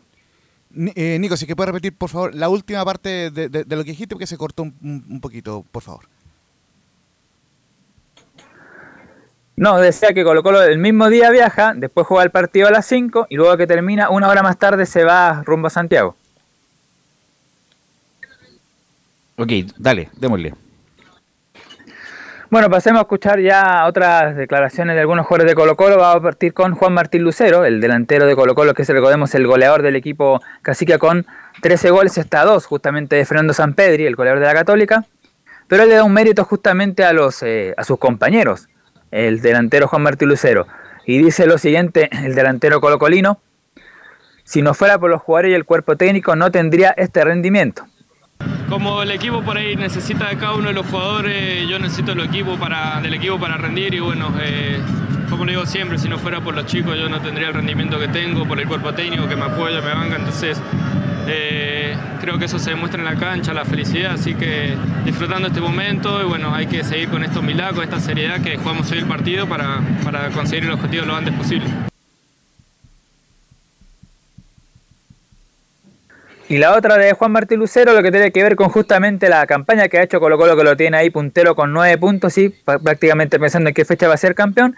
Dice Lucero que venimos trabajando muy bien desde el inicio del torneo. Sí, porque venimos trabajando muy bien eh, desde que empezó el torneo, hemos mantenido un nivel promedio alto, entonces bueno, creo que, está reflejado en los números. Eh, obviamente podemos ganar, perder, empatar, pero nuestra idea siempre es la misma y bueno, eh, creo que está reflejado en los puntos, en el juego, así que seguiremos por más. Ahí están entonces las declaraciones de Juan Martín Lucero, cómo viene justamente el equipo en esta temporada. Y la última que vamos a escuchar de, este reporte es a Gustavo Quintero, después pasaremos a revisar la formación que paró ayer el técnico Gustavo Quintero es un amistoso frente a Deportes Limache, justamente preparando el partido frente a Cobresal.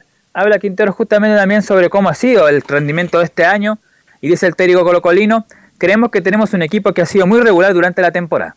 Nosotros creemos que, que tenemos un equipo que, que ha sido eh, durante la temporada, ha jugado muy bien y que ha sido muy regular, que más allá de que hemos jugado ocho partidos de Copa Internacional, el equipo se mantuvo siempre arriba, jugando bien, más allá de los cambios que tuvimos que hacer en algunos partidos y, y rotar jugadores. El equipo siempre jugó bien, así que en ese sentido estoy muy conforme. Y después el campeonato, por supuesto, nosotros soñamos con el campeonato desde el 2020, desde que llegué a Colo Colo, eh, el objetivo mío, sobre todo, es, es eso, obtener el título nacional acá. Hoy estamos cerca, mucho más cerca que antes, y faltan menos partidos, así que no, no podemos decir que, que el campeonato esté ganado, pero tenemos, digamos, estamos más cerca y estamos con mucha motivación por eso. Claro, está entonces la sensación de Quintero y de todo el, digamos, el hincha colocolino, los jugadores del mundo Colo Colo, por decirlo de alguna manera, que están justamente eso, confiados de que por fin el título no se le va a escapar como sucedió, por ejemplo, el año pasado. Bueno, como decíamos, Colo Colo jugó un amistoso preparativo justamente para el duelo ante Cobresal del miércoles, perdió 3 a 1 ante Deporte Limache, cuadro dirigido por Marcelo Rambo Ramírez, histórico exportero de Colo Colo. Y la formación que utilizó el técnico Quinteros para esa derrota ante el cuadro de la tercera división fue Omar Carabalí, Matías Pinto, que es un sub-18, Bruno Gutiérrez, Germán Pared, que es un defensor uruguayo, y Daniel Gutiérrez, que jugó como lateral izquierdo, César Fuentes, ahí está la, la primera aparición del volante ex católica ex, eh, Ojín, que podría justamente jugar y ver minutos el día miércoles ante el cuadro cobresalino, Carlos Villanueva, que también estaba ahí lesionado, se está recuperando de a poco, Jordi Thompson y dejando arriba Marcos Volados, Marcos Rojas y Cristian Zavala, y dijimos perdió 3 a 1 del conjunto de Limache y el descuento lo marcó eh, Marcos Rojas. Eso fue entonces la preparación que tuvo ahí Colo Colo en esa derrota ante Deportes Limache. Como decíamos, bueno, mañana tendrán el último entrenamiento y el miércoles viajarán el mismo día, jugarán el partido y el mismo día regresarán a Santiago. ¿Cómo se llama el zurdito que tiene problemas con Colo Colo del contrato? ¿Cómo se llama? Cruz, Joan Cruz. ¿Qué, qué? Bueno, jugó Joan Cruz, el, vi algunas imágenes el, con el partido de la U, en la sub-20, me parece, sub-21. Eh, y ni siquiera estos amistosos lo contemplan a Cruz. No, solamente, como decíamos, el técnico está sobre el Villanueva, por ejemplo, Carlos Villanueva o Jordi Thompson, están ahí. Pero eso es, pero no, no utiliza eso no es por una cuestión futbolística, eso es pues, obviamente porque no quiere firmar la renovación y lo tienen cortado. Así que esa es la, esa es la realidad de, lamentablemente, Cruz, un jugador que en algún momento era, era la primera alternativa de cambios, no hace mucho. ¿El año, pasado? El año pasado, con Católica, ¿se acuerdan? Entró, hace una gran jugada, le hace un gran pase, no me acuerdo a quién Acosta parece que fue, eh, para el gol de Colo Colo. Al Ojalá, a Parragués. A Parragués, oja, justamente a Parragués. Ojalá termine de buena manera y que no. Porque este muchacho es un jugador joven de muchas condiciones que le puede dar a Colo Colo y al fútbol chileno. Ojalá no le trunquen el asunto y, y lleguen a, a, un acuerdo, porque esto que esté, no esté prácticamente. No lo tengan en cuenta. Lo, tan en cuenta no lo tienen que lo mandaron a la juvenil, pues imagínate. Eh, así que bueno, ojalá por, por el bien de Joan Cruz termine de buena manera esto, Nicolás Gatica. Sí, esperemos ya, por ejemplo, ya sabemos que Colo Colo va a perder a este delantero Arriagada que se va a Atlético Paranaense, ojalá que ya no pase lo mismo ya. ahí con, con Joan Cruz, así que hay que estar atento a Colo Colo de aquí a fin de año y por supuesto también de aquí el miércoles cuando enfrente justamente a Cobresal en El Salvador, un partido que es complicado. Ok, gracias Nicolás. Buenas. Vamos con Curicó, vamos con Curicó y con el informe, por supuesto, del profesor Rodrigo Jara.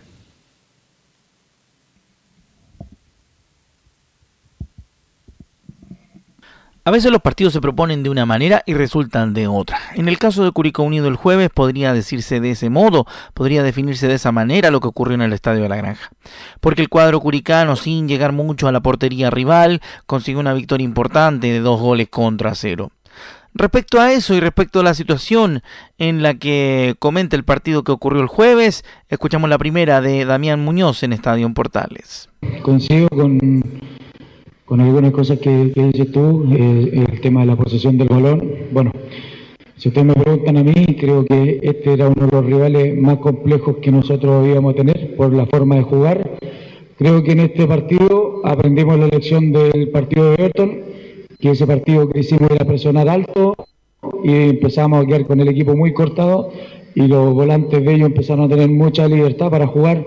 Hoy día eh, esa, era, más que nada la, idea de que en los momentos que no tuviéramos el balón, eh, de estar muy compacto, nuestros delanteros más que nada con que se empezaron a referenciar con Elian Alarcón y Gonzalo Castellani, que era importante que ellos no generaran el juego, si los centrales empezaban a lanzar, o, el libero ya eran, eran primeros y segundos balones. Lo anterior fue porque realmente fue muy llamativo como el cuadro curicano, eh, llegando poco, consiguió una victoria importante. Victoria que deja muy bien aspectado al equipo albirrojo pensando en el partido de mitad de semana frente al cuadro de Antofagasta en el norte de nuestro país. En el segundo tramo de las declaraciones del técnico curicano vamos a escuchar lo que dice a la hora de la definición de la manera de jugar ante el cuadro carerano para conseguir la victoria de 2 a 0. Creo que en el primer tiempo por ahí nos costó coordinarlo un poco más, en el segundo ya con la corrección en el en el entretiempo, creo que el segundo tiempo, sobre todo los primeros minutos, anulamos bien las progresiones de ellos. Y bueno, eh, un partido a lo mejor atípico a lo que la gente está acostumbrada a ver de nosotros acá, de que el equipo de nosotros por ahí a lo mejor tuviera más, posesión y, fuera un poco más eh, protagonista con el valor. Pero bueno, estos partidos van a ser así, complejos, duros, eh, muy trabajados y se van a definir por detalle. Y, y eso es lo importante, que el equipo en la parte defensiva trabajó muy bien y en la parte ofensiva fue muy efectivo a la hora de, concretar. Para cerrar este reporte del postpartido frente al cuadro de la calera, vamos a escuchar al técnico Damián Muñoz hablando de lo que será el próximo partido ante Antofagasta y también lo que queda para Curicó Unido de conseguir esta meta de llegar por primera vez a un torneo internacional. Hasta el día de hoy nos quedan siete finales, creo que hoy día dimos, dimos un gran paso para, para conseguir bueno, el primer objetivo y creo que nosotros ya ahora vamos a estar más enfocados en lo que es Antofagasta y nada más. Creo que eso es lo que nosotros nos tiene que eh, eh, tener nuestra mente ocupada al 100% y bueno, trabajar ese partido para ir allá de, visitante para tratar de, traernos los tres puntos y si no, bueno, sumar que, que, también siempre va a ser bueno para, para poder conseguir lo que nosotros tanto queremos que es clasificar una Copa Internacional. Bueno, y así estuvo el tema del postpartido frente al cuadro de la calera, porque rápidamente hay que pensar en el partido del próximo día jueves frente a Antofagasta en el Calvo y Bascuñán, para lo cual durante lo que resta de la semana tendremos la posibilidad de otra comparecencia de Damián Muñoz ante los medios de comunicación y de la cual obviamente les estaremos informando en las próximas ediciones de Estadio en Portales. Ok, gracias Rodrigo ahí con el reporte, como siempre, de Curicó. Vamos a ir con Laurencio y las novedades de la Unión, porque como ya lo comentamos en el primer bloque, asumió Gustavo Canales y además Laurencio, la U, la U, la Unión Española vuelve a jugar en el Santa Laura.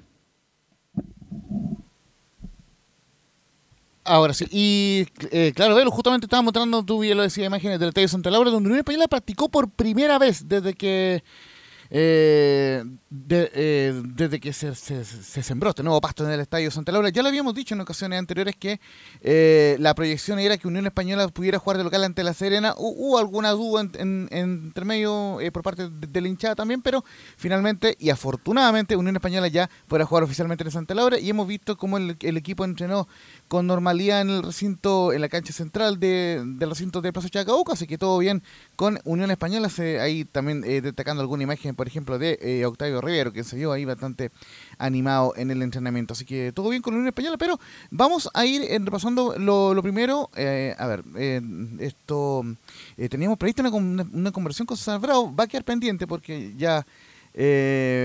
por motivos personales, él declinó de conversar con nosotros por hoy, porque está pendiente esa conversación, pero eh, justamente vamos a repasar una declaración que dio a Radio eh, Cooperativa, donde, claro, mostró eh, alguna eh, situación un tanto, eh, ¿cómo decirlo?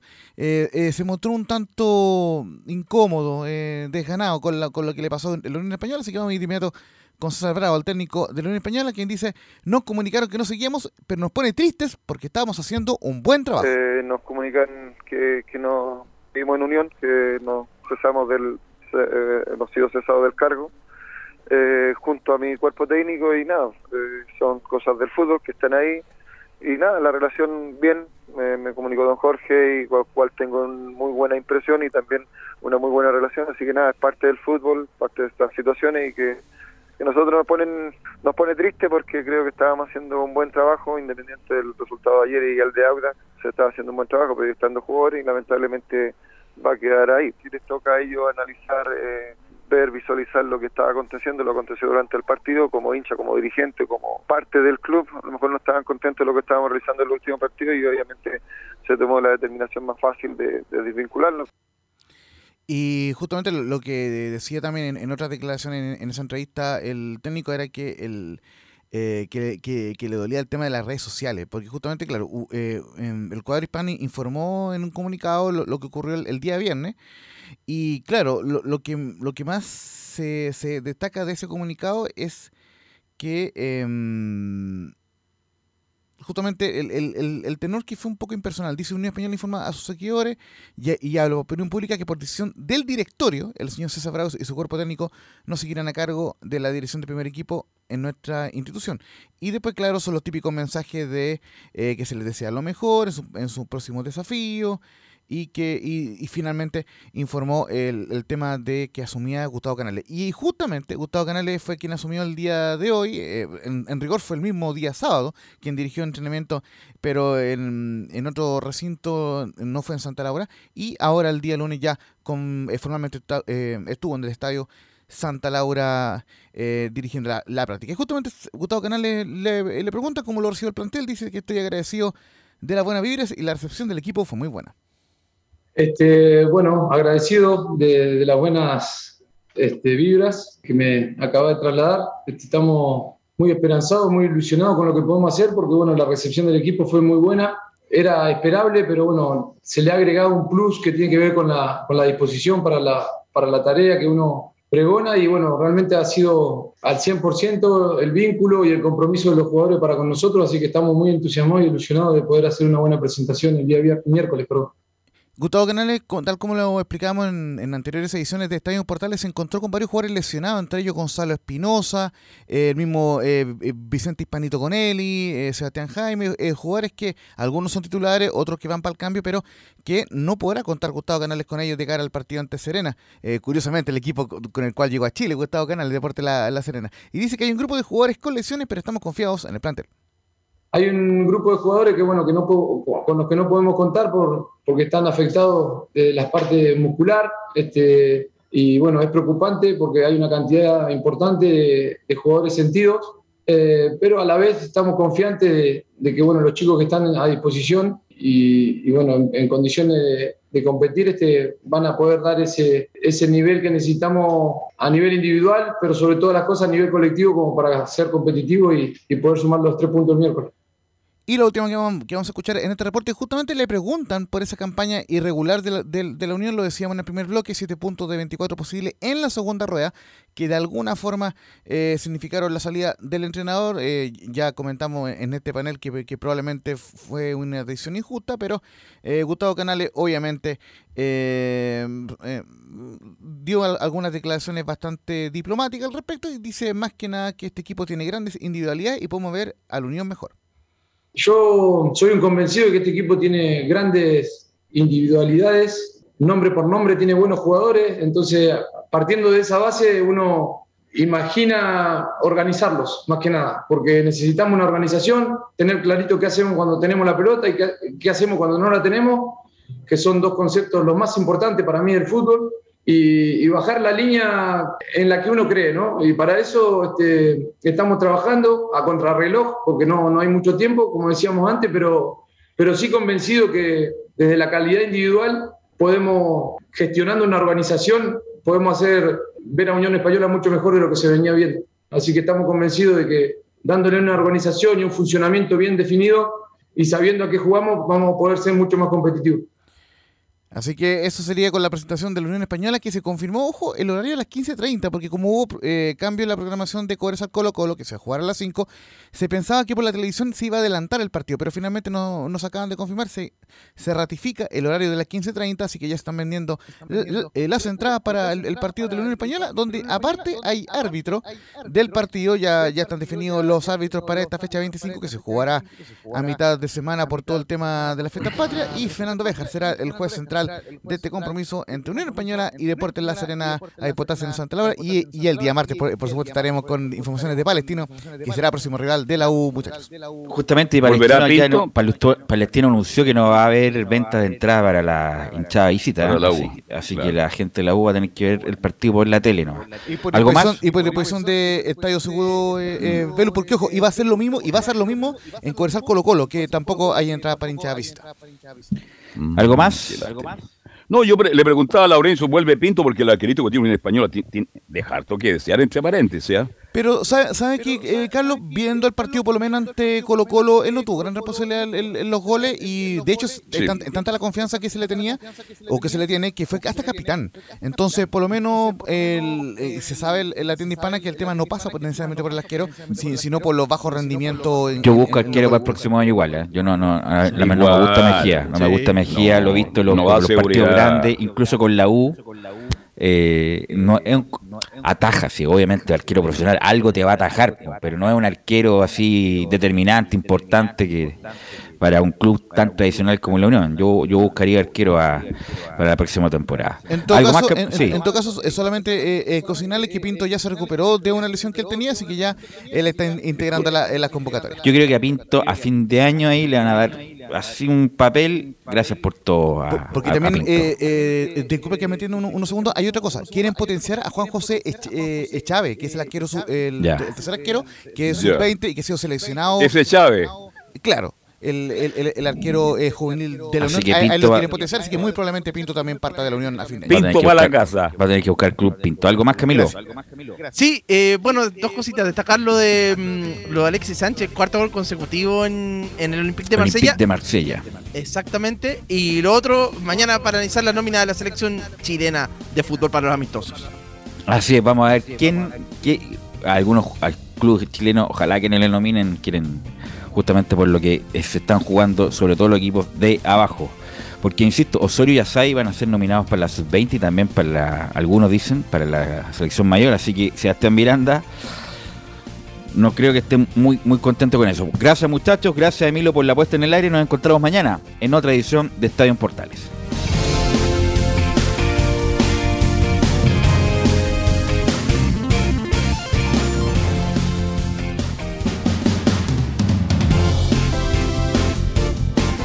Fueron 90 minutos con toda la información deportiva.